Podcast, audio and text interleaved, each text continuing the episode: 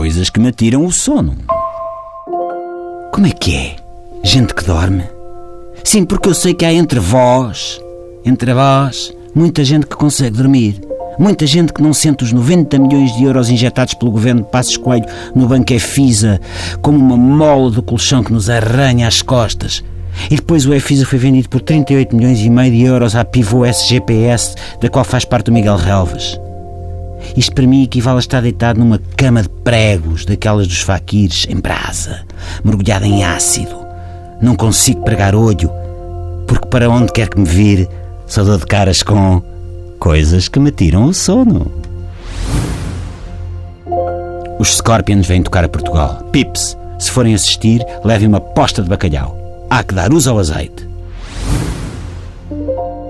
Então na RTP confundiram o James Cameron de Titanic com o David Cameron, Primeiro-Ministro do Reino Unido? Foi uma vergonha internacional. O que vale é que lá fora confundem Portugal com uma província de Espanha e o Durão Barroso com o estadista e o Comissário Europeu Carlos Moedas com o menino Tonecas. Valha-nos isso.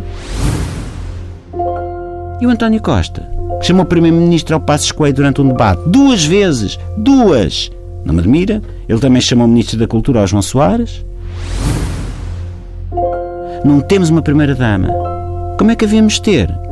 O professor Marcelo não para na cama? Uh, uh, uh, uh. Não, na cama não é lado nenhum.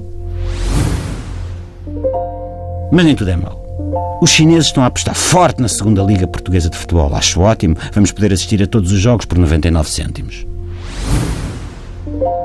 A lavandaria do meu bairro está fechada para obras. Mas como já começou o julgamento do Manuel Maria Carrilho pelo crime de violência doméstica contra a Bárbara Guimarães, acho que vou lá ao tribunal deixar a minha roupa suja. Aproveitam e lavam tudo de uma vez. O IGAC agora acha que os links na internet só podem ser partilhados com autorização. O que me admira é que saibam o que é internet, porque pelos vistos ainda estão a viver no século XIX. Resultado, estou há dois dias a tentar apanhar a minha querida Adele ao telefone para lhe perguntar se posso pôr o vídeo dela do Hello no Twitter e ela nada. O que é que eu faço à minha vida? Bom, Pips, mas olhem-se, se quiserem partilhar o podcast disto, estejam à vontade, a gente dá autorização. É na boa, é na boa, escusam telefonar ao Arsénio. Um inquérito realizado junto de 28 mil pessoas pela organização do Prémio 5 Estrelas chegou à conclusão de que o melhor escritor português é José Rodrigues dos Santos e a sua melhor obra de ficção foi A Apreensão de Bruxelas em relação ao nosso Orçamento de Estado para 2016. Rodrigues dos Santos foi o eleito, ou a eleita. E é isto, minha gente. Tem noites que passa assim, às voltas na cama, sem pregar olho, porque a minha cabeça não para, não para de pensar nestas coisas. Às vezes era melhor não pensar. Hum, tenho que começar a ver outras vezes a Quinta da Teresa Guilherme, ou o Eurodeputado Paulo Rangel, ou ler o Facebook do Bruno Carvalho. Até amanhã. Pips. Até amanhã.